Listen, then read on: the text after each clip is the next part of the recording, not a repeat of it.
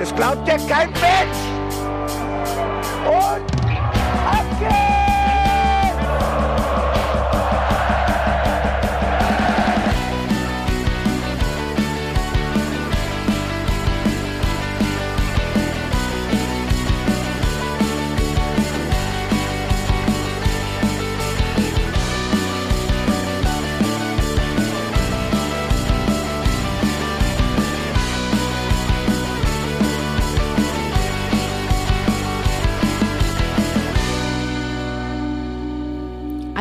Sind Montage richtige Scheißtage. Außer die Hinterhofsänger setzen sich nach einer längeren Pause mal wieder vors Mikrofon und sagen Hallo 05er, hier ist der Hinterhofsänger-Talk.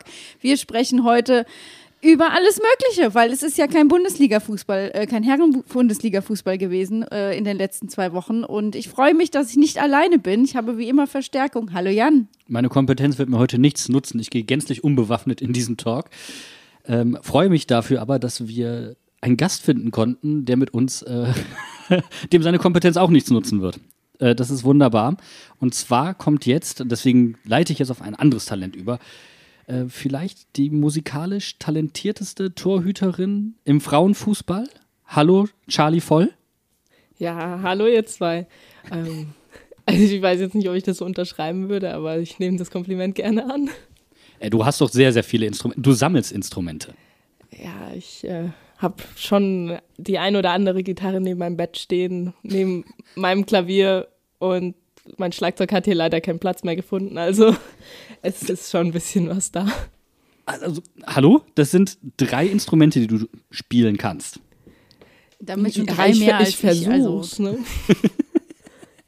wer, wer singt? Ähm, entweder unter der Dusche ich, also da überragende Leistung einfach, ähm, aber lieber nicht vor der, das bleibt dann lieber bei mir und ich glaube, meine Nachbarn hören es auch ab und zu und das tut mir auch echt leid.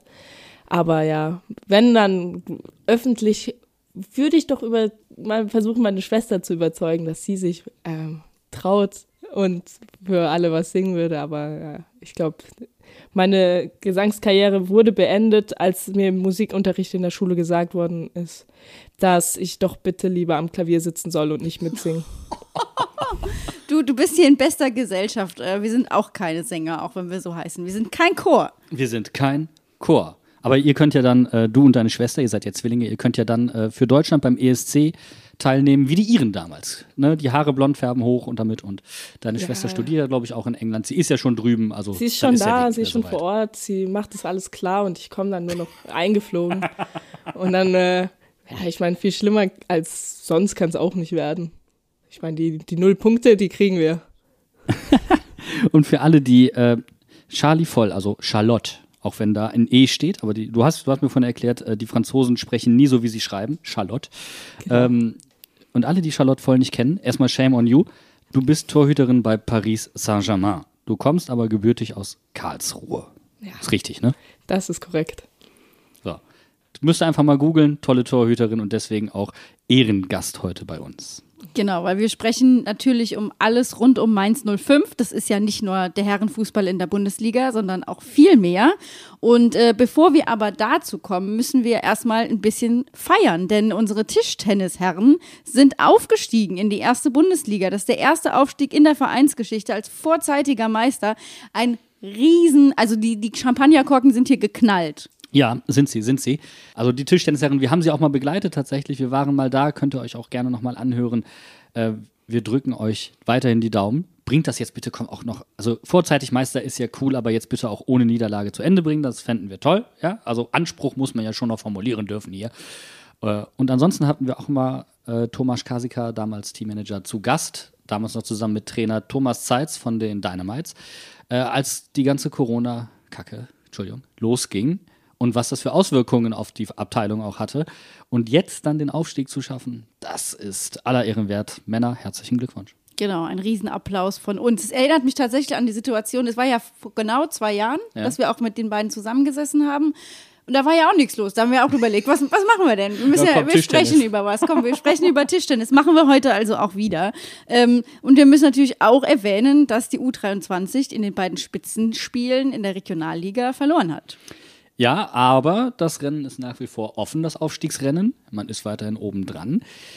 Man hat gegen unseren äh, Pokalgegner in der ersten Runde, gegen Elversberg, 0-2 verloren. Das war vor zwei Wochen, einer Woche. Und äh, hat dann jetzt leider gegen Offenbach auch 2-0 in Offenbach verloren. Trotzdem obendran. Es sind, glaube ich, nur zwei Punkte. Ähm, man hat allerdings, oder Elversberg hat allerdings ein Spiel weniger. Und Offenbach, die direkt, hinten dran sind, die haben auch ein Spiel weniger und nur einen Punkt weniger. Also da ist alles drin. Die Jungs können das noch machen und man muss vielleicht fairerweise dazu sagen, dass die Jungs, die normalerweise im Profikader mittrainieren, halt nicht mit von der Partie waren. Also sprich Paul Nebel, Marvel Papela und so weiter und so fort. Niklas Tauer auch hin und wieder, Ben Bob 10. Aber naja, naja, naja. Ja, da wird ja gerade alles, glaube ich, händeringend abgezählt, was noch da ist, was gegebenenfalls äh, gegen Dortmund am Mond, äh, Mittwoch auflaufen könnte. Ich sage, ich sage an Lukas, äh, Lukas Laux direkt mal unser Innenverteidiger von der U23 hoch zu den Profis. Hat er sich eh verdient. Das ist seine erste Saison bei der U23. Er ist 19, hat letztes Jahr noch U19 gespielt als Halbverteidiger. Man spielt ja auch Dreierkette. Und einfach mal sechs Tore in seiner ersten Herrensaison. Ich finde, äh, Charlie, wie, wie, beeindruckend ist das? So, also, wenn man den also Sprung in den Profibereich schafft? Das ist schon, also der Unterschied zwischen Jugend- und Profibereich ist, finde ich, einer der, also man unterschätzt es wirklich. Und direkt als Verteidiger sechs Tore, also da, da schießen manche Stürmer weniger. Ne? Kann man sich, sich direkt mal den Namen merken? Direkt aufschreiben. Es kommt dann nächstes Jahr in mein FIFA Ultimate Team. Ja, geil. Guck mal, da. Äh, das ist dann übrigens dann, äh, dann, dann streamst du zusammen mit Daniel Brosinski, haben wir uns sagen lassen. ich finde Laux auch übrigens hinten auf dem Trikot gut. Bis auf das U alles römische Ziffern. Ja. Ne? Aurea Moguntia an der Stelle erwähnt. Yippie, das wäre super. Aber A? Nein, A? Gibt's, ist A nicht auch eine römische Zahl? Nein. Fällt nicht auf, ist egal. nein, nein, nein, da kommt, da, kommt der, da kommt das Latinum wieder durch. Man merkt bei euch beiden auch überhaupt nicht, was für eine Vorprägung man hat. Ne? Du warst auf dem lateinischen Gymnasium, Felicitat. Ähm, Charlotte, du warst auf einem französischsprachigen Gymnasium. Ja, tatsächlich. Ja. so, nur der Budde war auf der Gesamtschule. Fällt auch gar nicht auf, der weiß direkt nicht, wie die römischen Ziffern aussehen. So. Ja, genau. So. Ja. Ähm, wir haben auch noch News, äh, bevor wir dann auch wirklich über die sportliche Situation jetzt und äh, das, wo, warum ihr wahrscheinlich auch alle heute reinhört, äh, darüber sprechen. Eben wurde bekannt gegeben, dass das Augsburg-Spiel terminiert ist. Äh, wir spielen wieder mittwochs abends um 18.30 Uhr. Ja, nervt. Nervt tierisch, weil 18.30 Uhr, da hast du selbst als äh, Heimmannschaft keinen Spaß. Also ähm, da muss er die Urlaub quasi nehmen oder zumindest einen halben Tag Urlaub. Ist nicht so angenehm. Ich weiß auch nicht, warum es 18.30 Uhr sein muss. Vielleicht ist das irgendwas Vertragliches, Champions League, ich habe keine Ahnung. Ähm, Charlie, spielt ihr parallel, dass wir um 18.30 Uhr spielen müssen in der Champions League oder? Wir spielen nächste Woche Dienstag, also der 22. März um 18.30 Uhr, meine ich, in Aha. München in der Allianz Arena. Das erste Mal, dass ähm, das Frauenteam des FC Bayern Münchens in der Allianz Arena auflaufen darf. Und wir sind dabei. Und ich meine, es ist 18.30 Uhr. Ich kann jetzt auch echt voll daneben liegen. Aber also du wirst nicht zu spät kommen. Du kommst ja, du wirst ja mit ja, der Mannschaft anreisen, ich, hoffe ich. Ich bin ja da. Also wir kriegen dann schon vor Ort noch einen Zeitplan.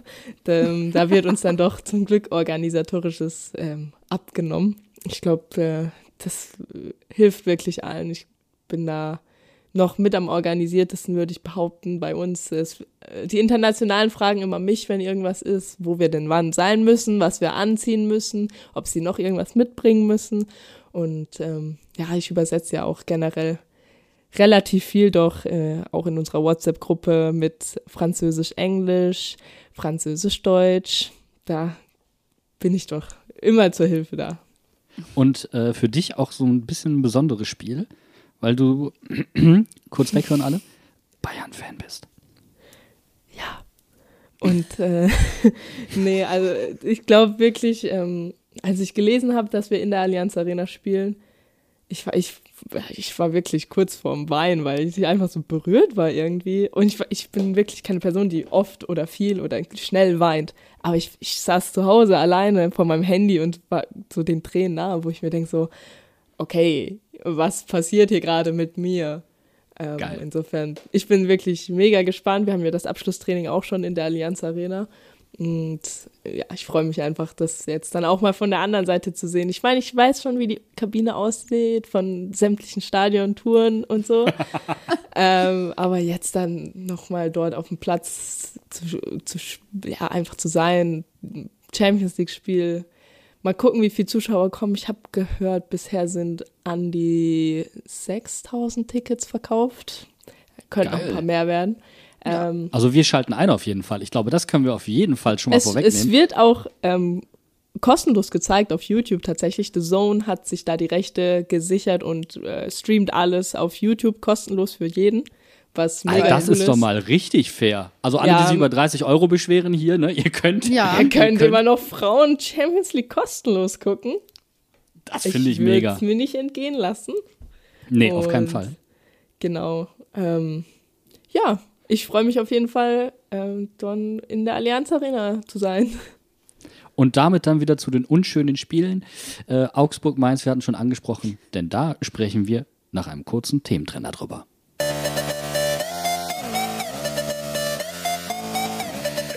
I heard Bayern lost.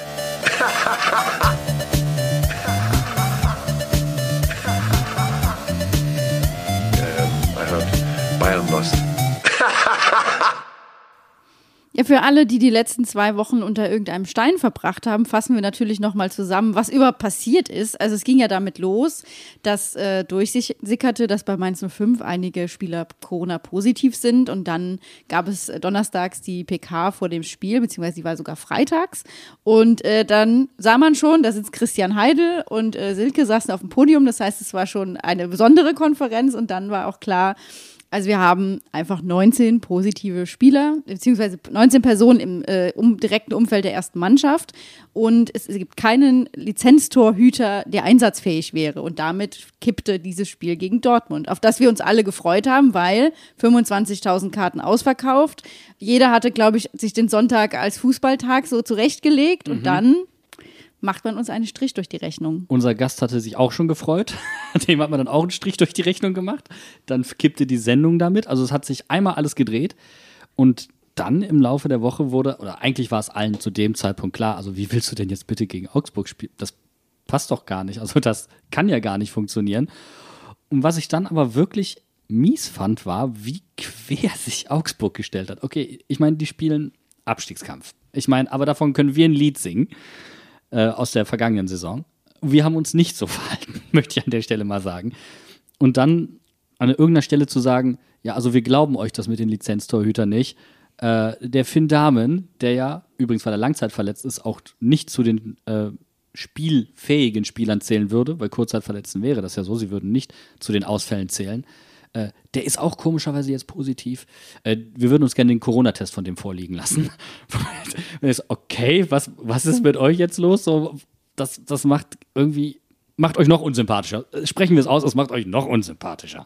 Ja, es ging ja schon eigentlich mit der Frage los, die auch Christian Heidel gestellt wurde. Wenn die Spieler alle Corona-positiv sind, dann müssen sie sich ja freitesten. Und wann ist ja. das frühestens möglich? Und was ist dann überhaupt möglich, wenn man dann Corona-negativ ist? Und da war klar, da ist eigentlich nur das Abschlusstraining am Freitag äh, irgendwie Frühst, noch drin. Nee, Max, also, also, wenn überhaupt. Und da das Spiel samstags hätte stattfinden sollen, hat Augsburg dann gnädigerweise die Verlegung um einen Tag angeboten. Und dann kam halt hinten drauf noch, ähm, hier, ich glaube, ihr wisst nicht, wie man ein Stäbchen in die Nase steckt, bitte genau. mal hier vorlegen. Und da war natürlich dann das Chaos perfekt, aber die Entscheidung kam ja dann auch relativ schnell, dass auch dieses Spiel verlegt wird. Und jetzt spielen wir halt eben zweimal unter der Woche, einmal gegen Dortmund und dann einmal gegen Augsburg.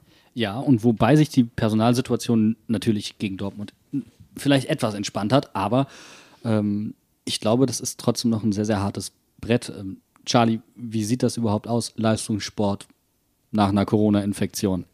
Ja. Vielleicht auch gerade mit Blick auf Torhüterinnen. Ich meine, das könnte man jetzt das Argument bringen, naja, die laufen eh nicht. Also ich glaube tatsächlich, dass es wirklich für Torhüter noch am einfachsten ist, weil wir eben nicht so viel laufen. Andererseits müssen wir ähm, gerade vom Kopf her mehr leisten als als Feldspieler, weil wir einfach viel mehr Zeit haben, über alles nachzudenken im Spiel, auch alles sehen, alles irgendwie wahrnehmen. Das ist schon auch sehr ermüdend für den Kopf und ich kann auch also ich spreche aus Erfahrung, ich hatte jetzt zweimal Corona. oh, du hast die Stempelkarte voll. Ja, Bald gibt es ein freies Eis, habe ich gehört. Ich warte noch drauf. ähm, aber ja, also gerade konzentrationsmäßig ist es auch nicht so einfach, ähm, da wieder bei 100 Prozent zu sein. Körperlich ist es auch extrem anstrengend. Ähm, so die ersten Trainings nach Corona, die ersten, boah, die ersten Läufe nach Corona, wirklich, man denkt, man hat zwei Jahre keinen Sport gemacht. Bei mir war es zumindest beide Male so. Und mhm. ja, also das dauert dann doch seine Zeit immer, bis man wieder bei seinen 100 Prozent ist. Wie, wie ist das? Ist man einfach müde? Ist man, geht einem die Luft aus? Was ist es? Also bei meiner ersten Infizierung, das war damals die britische Variante, ähm, war es so, dass ich wirklich keine Energie hatte. Also ich bin aufgestanden, ich habe wirklich extrem viel geschlafen. Es lag jetzt nicht daran, dass ich auch nicht geschlafen habe, sondern ich bin gefühlt um halb elf ins Bett, bin um acht aufgestanden, also gute Zeit, äh, ins Training gegangen und bin nach Hause gekommen nach dem Training und musste einfach wieder zwei Stunden schlafen, weil ich sonst nicht den, über den Tag gekommen wäre. Ich konnte nichts machen. Ich musste wirklich zwei Stunden schlafen. Bin dann aufgewacht irgendwann und konnte dann so anfangen, wieder irgendwie was zu machen fürs Studium zum Beispiel oder irgendwas mit Freunden, essen gehen, irgendwas. Aber ich musste wirklich so, ich habe diesen Nap am Tag gebraucht und es war jetzt kein Powernap, also 20 Minuten, das hätte mir nichts gebracht. Ich habe wirklich das zwei killt Stunden mir normalerweise gebraucht. den Tag immer. Eigentlich, äh, ich konnte es auch gar nicht, aber seit ich Corona hatte, dann läuft das mit dem Nap. Das ist, äh, ich weiß nicht, ob das gut oder schlecht ist, aber. Wie lange hast du gebraucht, um wieder, ja, ich sag mal, Punkt Null zu sein, wieder in der Form von vorher zu sein? Ich denke schon, so gute drei Wochen hat es schon gedauert. Wow. Ja. Also, aber du wirst natürlich medizinisch begleitet. Ja, genau. Ich hatte ähm, direkt, also es war timingmäßig, waren jetzt beide Infizierungen nicht so klasse.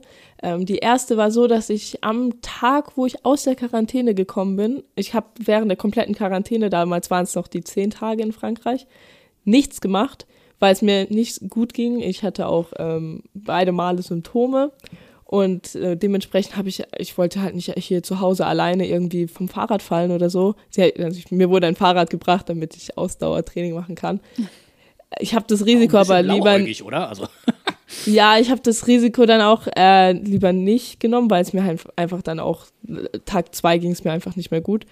Ähm, und ich wollte jetzt nicht auf dem Fahrrad sitzen, runterfallen und hier alleine in meiner Wohnung krepieren. Ähm, dementsprechend habe ich zehn Tage nichts gemacht, bin aus der Quarantäne rausgekommen, ähm, quasi, das war, ich, war das am Spieltag sogar? Ich glaube, einen Tag vor dem Spieltag. Es war ähm, auf jeden Fall ein Spiel gegen Lyon. Ich meine, es war Champions Also auch noch. Topspiel für alle, die sich Es war, nicht es war im Parc de Prince das Spiel. Also es war sehr speziell. Während Corona ohne Zuschauer durften wir trotzdem im Männerstadion spielen. Ähm, und ja, also ich bin raus aus der Quarantäne zum Abschlusstraining hatte dann am Morgen vom Spiel Herzuntersuchungen und alles, war zum Glück alles gut, und saß dann abends auf der Bank. Und ich saß auf dieser Bank, ich dachte wirklich, ich schaff's nicht, ich schlaf jetzt ein. Während des Spiels. Champions Wow. League. Auf der Bank. Und ich so, okay, das kannst du jetzt nicht machen. Dann habe ich mir in der Halbzeit, glaube ich, irgendwo einen Kaffee geholt. Ich weiß nicht. Oder Koffeinkaugummi oder beides. auf jeden Fall alles re- reingeballert, was ging, um das irgendwie nur auf der Bank zu überstehen. Also das war schon wirklich äh, nicht ohne. Ich, ich meine, vor dem Hintergrund jetzt mal. ne? Wir hatten auch schon Situationen mit Pongracic von Dortmund, der bei Wolfsburg zu früh reingekommen gekommen ist, damals noch, und ausgewechselt werden musste. Ich meine, was für ein Scheinangebot ist es denn bitte, eine Verlegung um einen Tag zu, bereitzulegen, wenn, wenn du genau weißt, dass das nicht gehen kann. Und Bo hat ja jetzt auch gerade in der, in der PK nochmal gesagt, wir werden keinen Spieler einem Risiko aussetzen.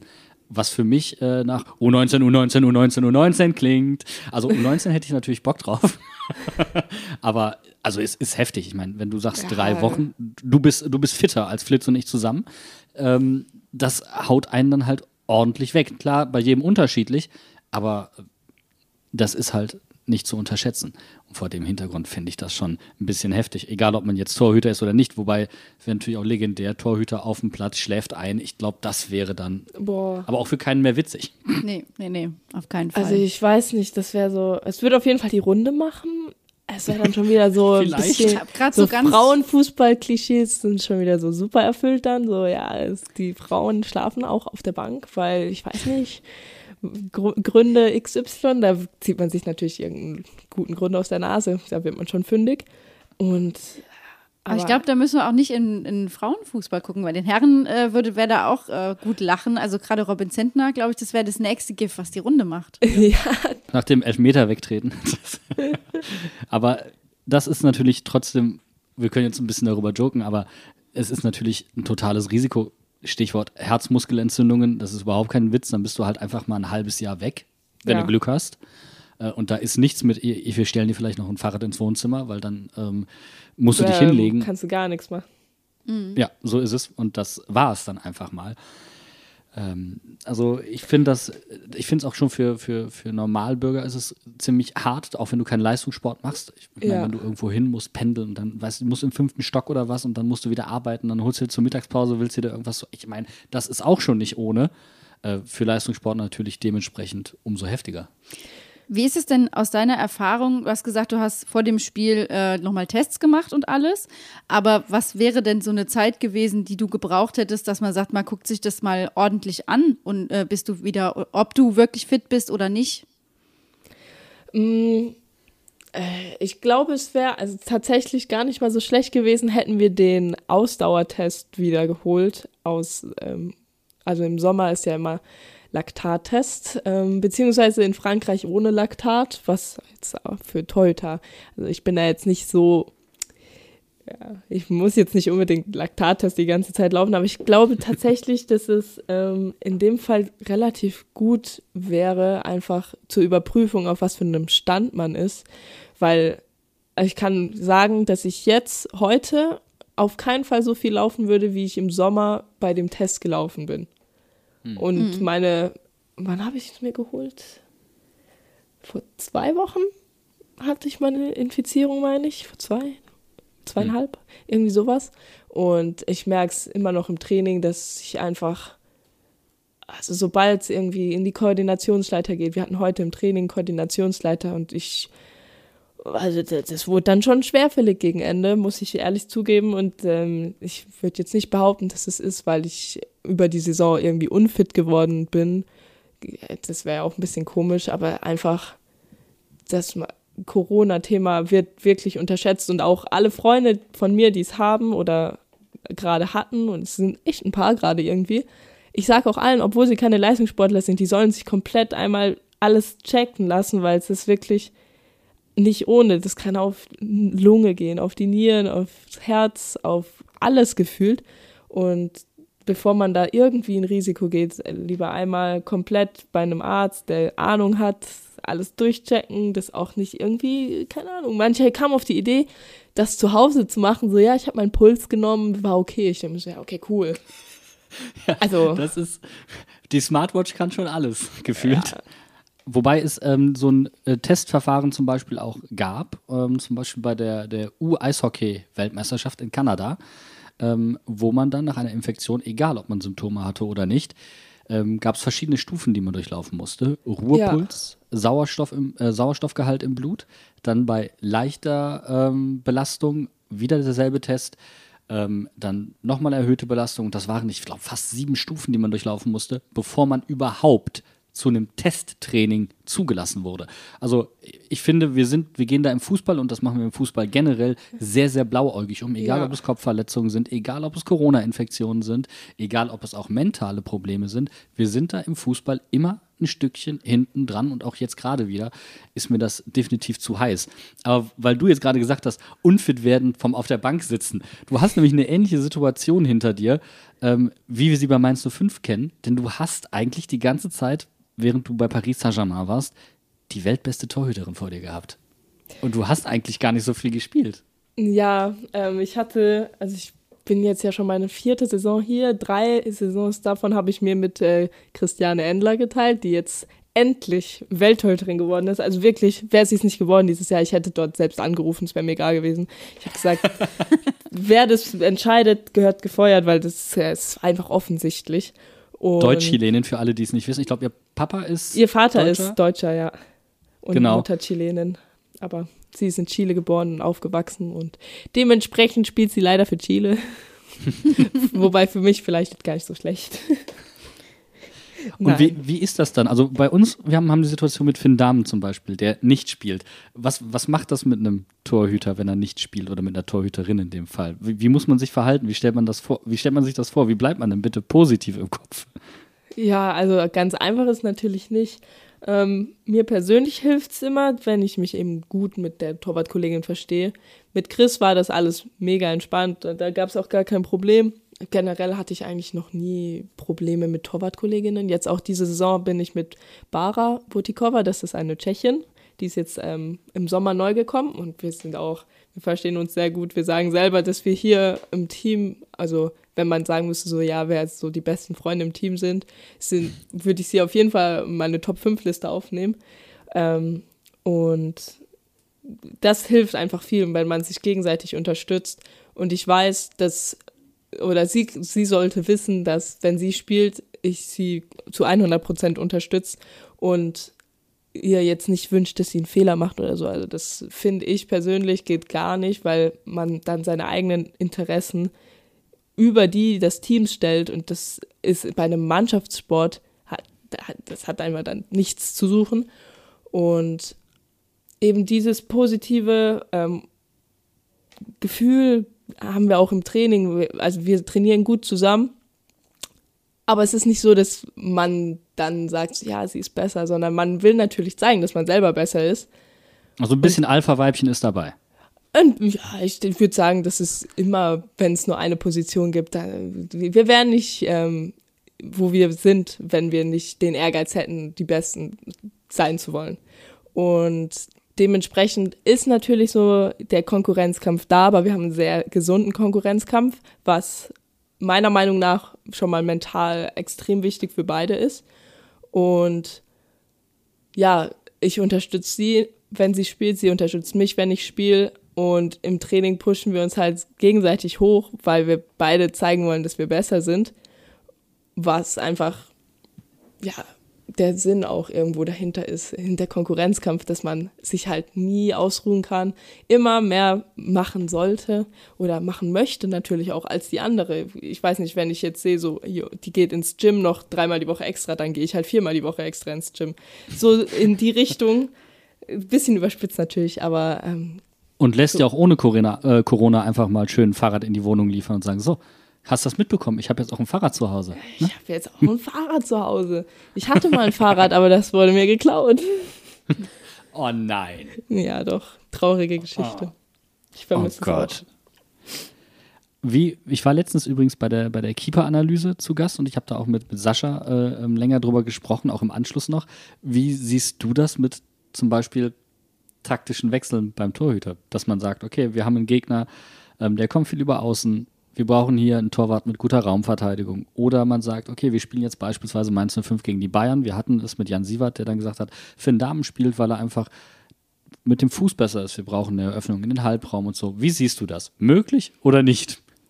Mm, ich würde sagen, schon sehr schwierig. Ich äh, bin eher so der Fan davon, dass man sich festlegt und dann eben auch der, also persönlich finde ich, wenn gesagt wurde, so ja, du bist unsere Nummer eins, wir vertrauen dir zu 100 Prozent und dann wird aber plötzlich so rotiert, weil wir spielen jetzt gegen den und die kann das besser, dann fängt man direkt an, viel zu viel nachzudenken, so ja, warum das und wie und hier und überhaupt. Also du meinst, es ist tatsächlich eine mentale Sache? Also ich denke schon, dass ähm, es einfacher ist für die Nummer eins dann, wenn eben klar ist, du bist gesetzt und dann hast du vielleicht mal ein schlechtes Spiel, aber du weißt, du musst jetzt nicht irgendwie, also klar, du willst dich dann im Training wieder zeigen, deine Fehler gut machen, dies, das. Das ist bei uns allen im Kopf verankert. Also ich glaube, da spreche ich wirklich für alle Torhüter, dass wenn wir einen Fehler machen, wir die Ersten sind, die es wissen, die auch direkt. Das wage ich zu bezweifeln, wir auch. Meistens. Meistens ist es nämlich ein Tor. ja, das, das, also wenn ein Tor fällt, würde ich, also persönlich, ich kann jetzt ja immer nur aus meiner Sicht sprechen, irgendwie, ich kriege ein Tor. Mein erster Gedanke ist nicht so, wer hat den Fehler gemacht, sondern was kann, was hätte ich besser machen können? Was, woran lag's?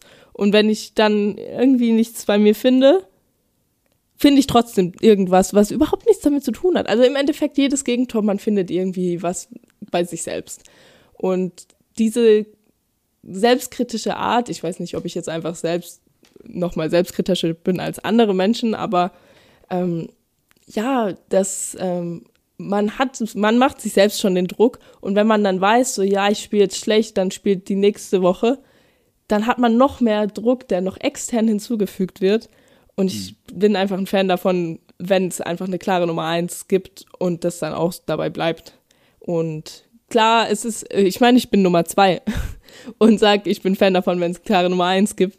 Ähm, für mich ist es natürlich schöner, wenn rotiert werden würde, aber ich sehe halt dann auch wieder, wäre ich jetzt in der Position von der Nummer eins, was meine Gedanken wären und dann bleibe ich einfach bei dem, ja, bei meinem Ansatz oder bei meinem Gedanken, dass ich persönlich das einfach besser finde, wenn es eine klare Nummer eins gibt. Einfach aus mentalen Gründen, ja.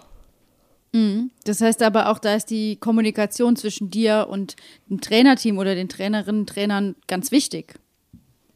Ja, auf jeden Fall. Ähm, ich meine, dass es nicht immer einfach ist, das ist allen bewusst. Ähm, es wird auch immer öfter jetzt dann doch gesagt, so ja, das zweite Torwart eigentlich so mit die schwierigste Position ist generell im Team. Du hast meistens dann wenig Spielzeit, wirst dann nie eingewechselt, außer es passiert was und dann gehst du kalt in ein Spiel rein, was auch sehr schwierig ist. Ähm, und ja, also dann finde ich es auch sehr wichtig, dass man eben viel kommuniziert mit Torwarttrainer, mit Trainer, Co-Trainer, selbst mit dem Athletiktrainer, weil man ja nicht die Spielzeit hat und irgendwie kompensieren muss, dass man sich 90 Minuten nicht so viel bewegt, sondern auf der Bank chillt. ähm, also Aber die Beziehung zwischen äh, TorhütertrainerInnen und ihren Schützlingen, die ist, die ist schon was Besonderes. Ich meine, du, du hast als, als Spielerin, du hast deinen eigenen Trainer so. Also, das haben die anderen eigentlich eher nicht so. Das ist schon ein, ein enges Verhältnis, das es da gibt, oder? Ja, definitiv. Wir sind nochmal ein kleines Team im Team, das sagen wir auch immer. Und ich glaube, so sehen uns auch alle. Wir trainieren zwar auf dem gleichen Platz, aber meistens halt dann doch für uns. Ja, wir haben vom Grund auf eigentlich die gleichen Interessen. Wir sind im Tor, da fängt es ja schon mal an. Irgendwas stimmt mit uns nicht, mit allen von uns. Bei jedem Team, bei dem ich war, war es immer ein sehr spezielles Verhältnis einfach zum Torwarttrainer. Ähm, auch zu anderen Torhütern. Hält man den Kontakt dann eigentlich auch? Oft, ja. Also ich habe ähm, mit dem Torwarttrainer, den wir letztes Jahr bei Paris hatten, habe ich noch ähm, viel Kontakt. Ähm, generell mit äh, U-National-Torwarttrainer, hm. also gerade Silk Rottenberg, habe ich noch relativ viel Kontakt. Und ich saß wie immer zu Hause auf meiner Couch und habe plötzlich eine Nachricht bekommen von Silke. Und ich hatte äh, relativ lange nichts gehört und dann habe ich so geguckt, so ja, okay, Silke Rottenberg. Bin ich auf die Nachricht draufgegangen und dann meinte sie, ja, ähm, eine Teuterin von, äh, ja, ich glaube U15 ist das, ähm, hm. hat sich das Kreuzbandriss, äh, ja, das Kreuzband gerissen, einen Kreuzbandriss zugezogen mit, äh, Boah, mit 14 U15, jetzt. Das ist selten, ne? Boah, ja, das ist schon sehr früh. Und ähm, sie hat mir dann geschrieben, ich sei Leas, Lea heißt die Teuterin, ich sei Leas Vorbild. Und das war für mich schon so, so oh, also allein die Nachricht zu lesen, dass jemand mich als Vorbild sieht, das ist komplett surreal für mich. Und ähm, Silke hatte dann eben gefragt, ob ich nicht irgendwie ein Trikot oder Handschuhe ähm, über hätte, die ich ihr als zur Motivation schicken kann. Ich so, ja, ich war zu dem Zeitpunkt noch in Corona-Quarantäne. Ich so, ja, wenn ich hier raus bin, ich schicke direkt alles los. ähm, und habe dann, hab mein Wort auch gehalten und bin dann ähm, direkt am ersten Tag aus der Quarantäne raus, ähm, habe ich einen Karton gesucht und gefunden und habe ihr, ähm, ich hatte leider kein Trikot mehr, weil irgendwie sind alle Trikots von mir weg oder in Deutschland noch. Und ähm, habe ihr dann einen Trainingspulli und ein Trainingst-T-Shirt von dieser Saison geschickt, weil wir, ähm, wir haben ja weiße Trainingsklamotten und wir Teute haben die nie an, deshalb habe ich. Das kann ich mir vorstellen, ja, das ist also das Grasflecken. Ist, ja, kennt's. das ist Katastrophe. Wir haben ähm, die Sachen von letztem Jahr angehabt. Jetzt haben wir nochmal eine neue Kollektion bekommen, die ist grau. Äh, das ist auch ein bisschen kritisch, aber ist besser als hm. Und ja, sie hat dann einen weißen Pulli und ein weißes T-Shirt bekommen. Und es ist auch noch weiß, weil ich glaube, ich hatte es tatsächlich einmal nur an. Ha. Und Lea ist äh, Torhüterin beim SC Freiburg, bei den, Ja, genau. äh, bei den U-Mädels. Wie Ja. geht's ihr inzwischen? Wei weißt du da was? Hast du eine Rückmeldung bekommen? Ähm, sie hat sich dann bei mir gemeldet. Ich meinte so, ja, wenn irgendwas ist, kannst du mir natürlich immer schreiben. Hier Instagram, dies, das. Gibt ja Mittel und Wege. Und sie hat mir dann geschrieben, dass die OP sehr gut verlaufen sei und ähm, ja, dass sie sich sehr, sehr gefreut hat über das Paket und dass es es sie auch sehr motiviert hat, jetzt dann äh, Also- die Reha in Angriff zu nehmen. Ich finde schon krass, also äh, dass das eine Torhüterin, also die ehemalige Trainerin Sil Silke Rottenberg sollte allen ein Begriff sein, ehemalige deutsche Nationaltorhüterin, ähm, eine der erfolgreichsten Ja. Exakt, eine der erfolgreichsten überhaupt, hat übrigens zusammen mit unserem Sven Hoffmeister, unserem äh, leitenden NLZ-Torwarttrainer zusammen und Uwe Kamps, meine ich mich zu erinnern, äh, als ich mit denen gesprochen habe, haben sie es mir erzählt, die ähm, UEFA-Lizenz damals gemacht, müsste die UEFA-Lizenz gewesen sein. Und sie hat auch am äh, DFB-Leitfaden zum Torwartspiel mitgearbeitet, also sie ist omnipräsent im deutschen Torwartspiel. Und da hat man auch sehr, sehr schnell in den ganzen Gespräch gemerkt, die ticken alle anders. Das sind alles das sind Ja. Autodidakten, das ist, das klingt jetzt total komisch, aber Autodidakten, weil dieses Torwartspiel halt eigentlich noch relativ jung ist.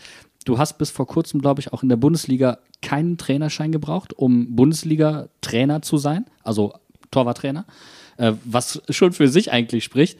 Und Silke Rottenberg ist da eine absolute Ikone, kann man gar nicht anders sagen. Sie sie hat es leider damals nicht bei uns in die Sommerreportage geschafft, ähm, weil das zeitlich nicht gepasst hat. Ähm, aber ich meine, man sieht, was für ein besonderer Mensch das ist, was, was sie da tut. Ich finde das überhaupt nicht selbstverständlich. Aber du hast eh so einen Hang zu Trikots verschenken, ne? Ja, ich habe auch Ärger bekommen dieses Jahr, weil ich, ähm, also wir waren in, äh, in Kharkiv zum Champions League Spiel, bei dem ich gespielt habe und ich habe dann im Publikum halt so ein Schild gesehen, so ja, ich habe das Schild auch hier noch, ich habe es mitgenommen, das äh, hängt Ich hasse diese Schilder, möchte ich an der Stelle sagen. Ich hasse sie. Ja, auf jeden Fall stand so, ja, ob, ich, ob ähm, die Person eben mein Trikot bekommen kann. Und ich so, boah, ey, das gibt richtig Ärger vom Zeugwart, weil wir dürfen halt nichts weggeben, weil wir es noch brauchen. Aber ich so, jo, es, dieses Schild, das war so schön. Und ich so, mm, ich kann so schlecht Nein sagen. Und dann bin ich halt nach dem Spiel kurz noch raus. Irgendwer hat Handschuhe bekommen ich- und dann der hat halt das Trikot bekommen. Und ich hatte so ein schlechtes Gewissen, dass ich nachts noch ähm, unserem Zeugwart geschrieben habe auf WhatsApp. So, es tut mir leid, ich muss dir was beichten. Er so, nein, bitte nicht. Ich so, es tut mir so leid. Und Ist ihm nicht aufgefallen, dass, du- dass du ohne Trikot wieder in die Kabine gekommen bist, oder was? nee, ich habe es ganz heimlich gemacht. Das ist echt niemandem aufgefallen. Und ähm, ja, aber ich habe es ihm dann natürlich gebeichtet und dann meint er so, oh ja, ihr müsst echt damit aufhören, weil es gibt immer Ärger. Ich, ja, es tut mir leid, wenn ich, so, ja, wenn ich es bezahlen soll, nimm mein Geld, das ist mir egal. aber ja. Hast, hast du eigentlich noch Kontakt zu dem Fan? Ich habe ihm tatsächlich geschrieben gehabt, ähm, jetzt mit Ukraine und so. Ich habe ähm, ja dann auch Videos von Kharkiv gesehen, wie ich glaube, das war das Rathaus verbombt wurde. Also Ja. nicht nicht schön. Und dann habe ich ihm geschrieben, ob alles okay ist, ob irgendwie Hilfe benötigt oder irgendwas. Und dann hat er mir geschrieben, dass ähm, seine Mutter, seine Oma und er sind nach Deutschland geflohen. Die sind jetzt bei Dortmund, meine ich, in Unna. Und ähm, seine, sein Onkel und Baby und was auch immer kommen auch mit. Sein Vater ist dort geblieben, um eben zu kämpfen. Und ich so, boah, also unvorstellbar. Ähm, und er hat dann nur gefragt, ob ich nicht noch irgendwie noch ein paar Handschuhe habe oder irgendwas, weil sie Hm. natürlich nichts mitnehmen konnten. Und er jetzt aber dann Ja, wieder scheiße. den Fußball halt braucht, gerade so, um den Kopf frei zu bekommen. Und ich so, ja, schick mir deine Adresse, ich äh, schick ein paar Handschuhe, weil ich habe ja natürlich dann immer noch ein paar übrig. Ähm, und Du bist übrigens, um, um das an der Stelle vielleicht mal zu erwähnen, da gibt es auch eine kleine Verbindung zu Mainz 05. Äh, abgesehen von der, ich meine, Autogrammkarte von Dimo Wache, die du hast. ja, Die, die, müssen, die müssen wir rausstreichen. ähm, du, bist, du bist bei Titan unter Vertrag. ja, seit noch gar nicht mal so lange. Ich glaube jetzt ein halbes Jahr. Gutes, Und dabei hast du gar nicht bei Mainz 05 gespielt. René Adler hat ja einfach alle Torhüter verpflichtet. sagen, So, zack, du bist bei aus. Titan und du bist bei Titan und du bist bei Titan. Wer will noch? Wer hat noch nicht? Ich kam- habe dann kam ich. Handschuhe. Ja. Stimmt, Und, aber ähm, die Verbindung.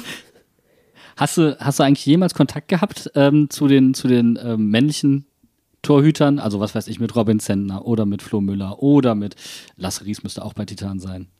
Mm, nee, noch nicht. Aber. Aber auch kein ähm, fachlicher Austausch? Nee, war noch gar kein Austausch am. So, jetzt schimpfe ich. finde, jetzt, wir jetzt sollten mal so ein Titan-Camp machen, irgendwie alle zusammen. Das wäre eigentlich mal ganz cool. Ja, das wäre ziemlich cool. Ähm, vor allen Dingen, weil du nämlich die meisten Follower von allen Torhütern bei Titan hast. Können wir das mal kurz, also, also äh, Robin Zentner kannst du anschreiben, der schreibt dir nicht zurück. So, und äh, Charlotte Voll, die schreibt dir zurück und äh, schenkt dir noch das Trikot und schickt dir noch Handschuhe hinterher. Also ich finde, das darf man mal rausstreichen. Und ähm, du hast, weil wir jetzt die Verbindung hergestellt haben, du hast natürlich auch in deiner Anfangszeit mit Jungs zusammen trainiert.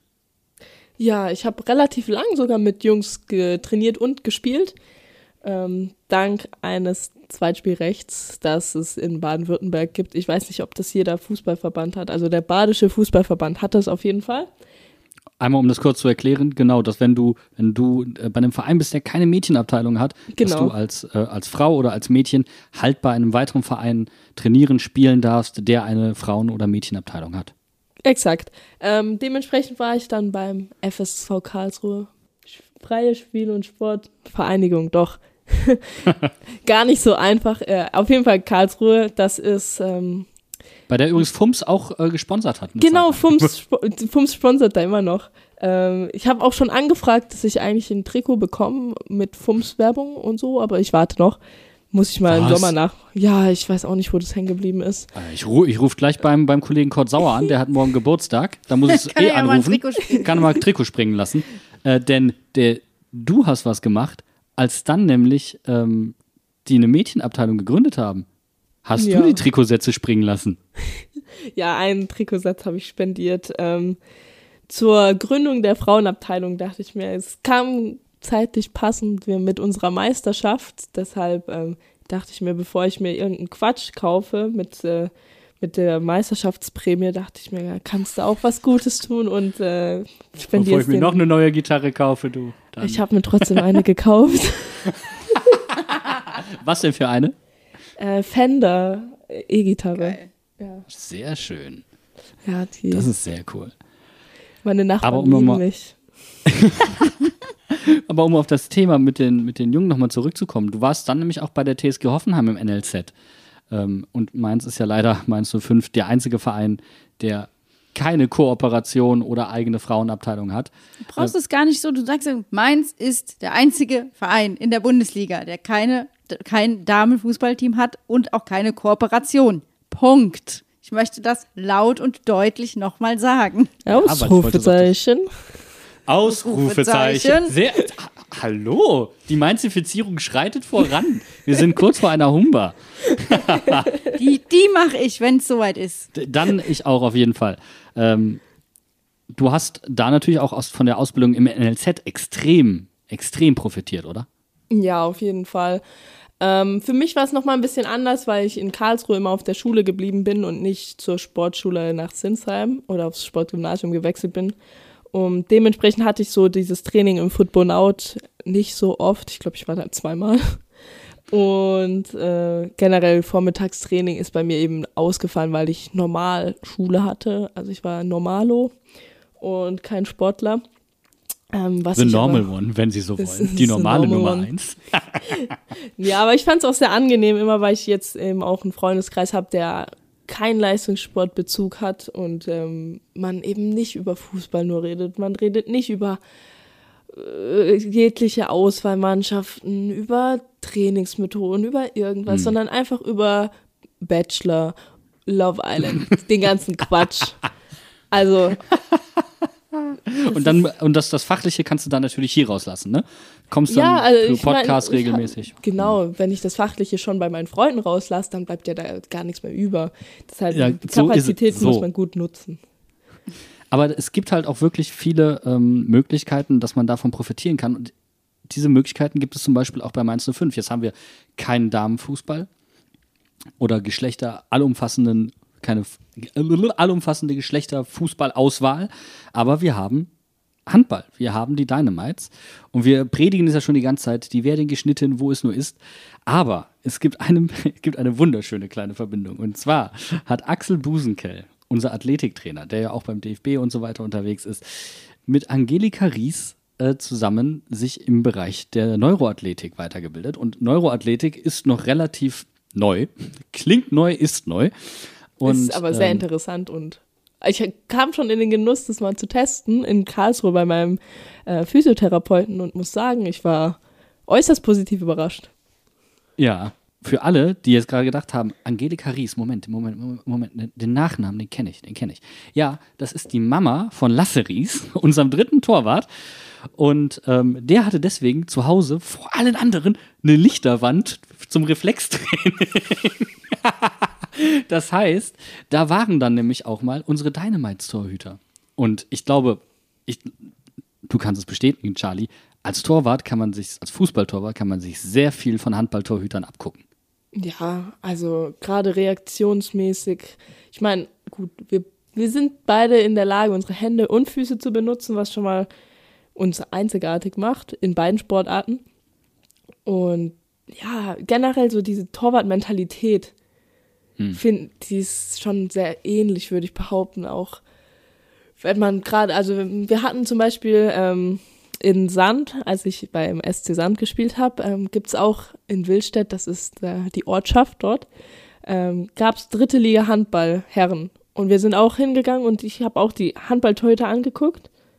Dachte mir so, irgendwie, irgendwie sehe ich da schon sehr viel Parallelen. Also wir sind komplett gestört. Die Handballer noch ein bisschen mehr, würde ich sogar behaupten, als der Fußballtorhüter. Und Beweglichkeit ist sehr wichtig, Reaktionsgeschwindigkeit ist sehr wichtig, Hand-Augen-Koordination, alles dabei. Abwurf, ne? Abwurf, Vororientierung. Vororientierung. Ähm, Ja. ja. also da sind schon sehr viele Parallelen. Die darf man, kann, darf man schon mal berücksichtigen und darf man sich auch Vorteile einfach rausziehen. Gerade mh, wenn ich dran denke, wie Manuel Neuer 1 gegen 1 Situationen löst. Das ist dann doch Hm.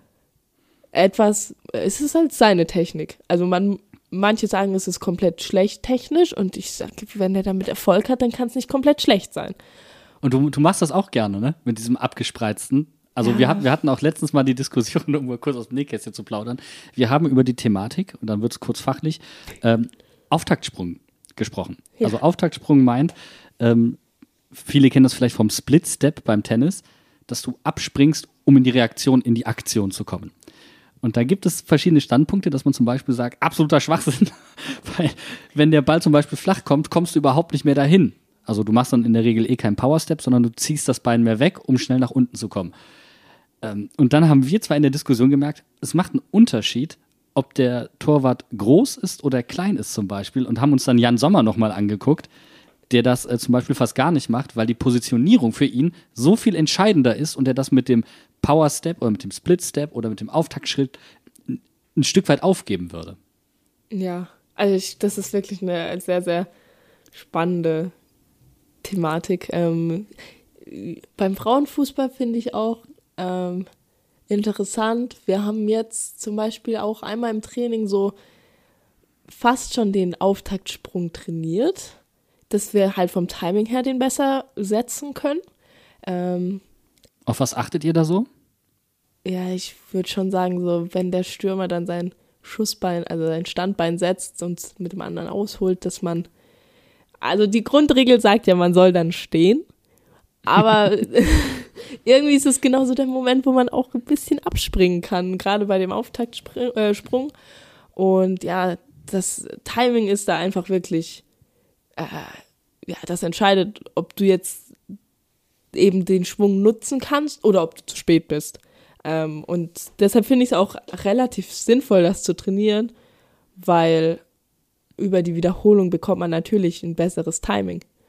Ähm, jetzt natürlich noch die andere Frage, ob man, ob das zu deinem Torwartstil, Torwartspielstil passt oder nicht. Das ist dann wieder nochmal was ganz anderes. Es gibt ja auch verschiedene Profile, also der, der schnelle, meistens ein bisschen kleinere Torwart, dann der große, ab, ja, eher langsam meistens. Also es, es, natürlich gibt's immer auch große Torhüter, die plötzlich extrem schnell sind und kleine, die langsam sind.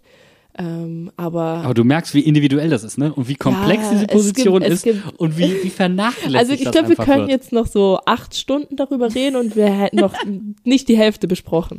Ja, Ja. aber ich glaube, wir beide hätten dann nur Spaß. Ja, ich glaube auch. Nö, nö, nö, Den nö. anderen ich, läuft's ich, Blut ich aus weiß schon, was ich mache. Weil ihr habt ja hier eben äh, auch nochmal zum Thema äh, Neuroathletiktraining. Lichterwand, ähm, ich erinnere mich daran, ich habe auch mal Neuroathletiktraining gemacht, äh, auf der Ferienfreizeit in Ammeland im Casino. Wenn man diesen Hammer hat und da kommen so Mulche aus, dem, aus der Oh ja, oh Maschine, ja. da musst du ja auch schnell draufhauen, auf die Lichter hauen. Das ist auch Neuroathletiktraining. Ich, ich, ich dachte, das wäre Stressabbau. Auch. Auch. Aber dann könnt ihr euch über, über das unterhalten. Ich gehe noch, ich, in der Zeit fahre ich nach Ammeland und hau auf die Mulche drauf. Ich glaube, da hast du jetzt vielen Leuten äh, wieder, wieder Lust auf Kerb gemacht in Mainz. Und in Rheinhessen generell. Mal wieder Kerb, mal wieder Mulche hauen. Ne, aber ich, so muss ich mir das ja vorstellen. ja, Ja, definitiv. doch. das sind, das sind auch, äh, ich glaube, du kannst das nochmal besser erklären, Charlie, aber es sind, sind ja auch so Dinge wie ähm, ein Stäbchen mit, mit verschiedenen Mustern drauf und ähm, es geht dann um Balance und welches Auge verdeckt wird zum Beispiel. Und Ja, ähm, es gibt ja das dominante Auge. Das äh, bei mir ist, glaube ich, rechtsdominant. Ich weiß es gar nicht mehr. Ich habe das vor Für alle Dartspieler übrigens, die sich wundern, warum sie immer daneben werfen. Äh, wenn ihr daneben werft, dann zielt ihr nicht mit eurem dominanten Auge. Könnte was dran sein. Ja, Darts. Ja, können wir jetzt auch drüber reden, aber machen wir Ne, da, da haben wir es da haben wir's jetzt verbunden. Kerb und Torwartspiel ergibt Darts. So. Sehr gut. Das, das ist, das ist die, die Konklusion des Abends. Ja, ich finde auch, wir sollten äh, zu Weihnachten Neujahr Ellie Pelli wäre schon nicht schlecht. Also, Oh ja. Also wir kommen mit. Also Okay. mich und Flitz kann, kannst du abholen. Wir sind Okay, sofort perfekt. dabei. Deine Schwester besorgt die Tickets so sieht's aus. und ja, Perfekt. Wir bringen die Kostüme mit. ja wir so. So. als, als, was, für- als was verkleiden wir uns? Drei Musketiere. Das ist eine gute Idee. Ich Aber habe sogar zu den Na, Ich habe aber ja D'Artagnan. Das sind doch also die drei Musketiere und D'Artagnan. Das sind vier. Also ihr drei, das muss man jetzt dazu sagen, ihr habt alle drei brünette Kurzhaarfrisuren. Ihr geht dann als die drei Musketiere. Ja, natürlich. Ihr, ihr stellt euch hintereinander wie noch. jemand, der so ganz schnell hintereinander läuft oder so. Und Charlie, das ist dann halt auch in Mainz so, wenn man in Mainz wohnt, hat man auch einen Musketierhut. Also der liegt hier auf dem Schrank. Den habe ich noch nicht benutzt, aber das wäre, das wäre die Gelegenheit. Als hätte ich es gewusst. Könnte auch so ein Hotzenplotz-Hut sein. Das ist einfach so ein universeller Hut, den du wirklich nur in der Fastnacht anziehst. Oder halt im Ellipelli. Charlie, wie sieht denn jetzt bei dir der nächste Schritt aus? Vertrag in Paris läuft aus. Gibt schon was zu verkünden? Äh, also, wenn ihr was wisst, dann wisst ihr mehr als ich. Ich ähm, kann Okay. gerade wirklich noch nichts dazu sagen. Aber mein Berater ist dran. Also dann sehen wir dich, also es gibt Hoffnung, dass wir dich vielleicht dann demnächst wieder in Deutschland sehen. Es ist alles möglich gerade. Also wirklich, ich kann nichts ausschließen. Okay, okay, ich höre schon auf zu fragen. Wie wir wissen aber definitiv, wie der nächste Schritt für unsere 05er-Fans und für uns aussieht. Das ist richtig, ja. Wir werden Taskforces bilden, wer wo arbeitet. Die werden sich zusammensetzen und Pläne schmieden, wie man am schnellsten am Mittwoch um 18.30 Uhr ins Stadion kommt, welche Bahn man nehmen muss, was man alles einpacken muss, eine Checkliste mit äh, Trikot, mit Mütze, all das müssen wir, müssen wir machen. Schal. Und dann äh, geht es am Fra- Mittwoch um 18.30 Uhr gegen Dortmund ins Stadion. Ich bin mal gespannt, wie es voll es wird. Wir haben es ja eben schon angekündigt, ist jetzt so ein bisschen schwierig für Leute, die arbeiten müssen. Aber Dortmund-Fans generell. Aber das, das Kontingent ist wohl vergriffen. Mal abwarten, wer seine Karte losgeworden ist und wer nicht. Uns haben ja wirklich viele Dortmunder auch geschrieben, ja, die sich erkundigt haben, hatten wirklich viele Lust auf dieses Spiel. Also es ist wieder so ein Moment, den, einem- oh Mann, ich könnte mich schon wieder aufregen, aber ich lasse es gleich bleiben. ah, ja. Hilft alles nichts. Hilft wirklich alles nichts. Ja, Aber kennt's. 18.30 äh, Charlie, dein Tipp? Ähm, ja gut. Also als Bayern-Fan bin ich natürlich immer optimistisch und sag so, ein- so ein gutes 1-0 für Mainz schon drin. So ein frühes, frühes Tor und dann Bus parken passt. Sehr gut. Der, der Bo parkt den Bus. Das kriegen wir hin. Ist, glaube ich, äh, glaube ich, sind alle, haben alle Bock drauf, dass das passiert. Und genau das werden wir machen. Wir sind auf jeden Fall am Dienstagabend dann auch dabei, wenn du in der Allianz Arena äh, bist und gucken Ja. uns das an. Wir schicken, äh, wir la laden euch das auch nochmal in die Shownotes, liebe HörerInnen, dass ihr wisst, äh, wo auf YouTube ihr das Spiel findet. Und äh, danke für deine Zeit. Ja, sehr gerne. War sehr Danke schön, hat Spaß Einladung. gemacht. Jederzeit gerne, bist du immer wieder willkommen. Dankeschön. Wir, wir, wir meinsifizieren dich, wir schicken dir auf jeden Fall noch ein Trikot von den 05ern. So, die haben übrigens auch äh, äh, graue Trainingsshirts. Dann fällt das nicht auf, das sneakst du einfach mit rein bei Ich zieh's PSG. einfach an und guck, ob jemand was sagt. So, sa. Sehr gut. So, da hätten wir gerne ein Beweisfoto von. Ich, ich, ich schicke dir auch eins mit, mit Mensa Dynamites Flock hinten drauf. Sehr geil. Perfekt. Und wir verabschieden uns auch nur für kurz tatsächlich, weil wenn wir ja am Mittwoch schon spielen, dann heißt es auch für uns äh, Hinterhofsänger kurze Woche. Ja. Wir sind am Donnerstag wieder für euch da und sprechen dann über das Heimspiel gegen Dortmund. Und bis dahin macht's gut. Tschüss. Arrivederci. Tschüss.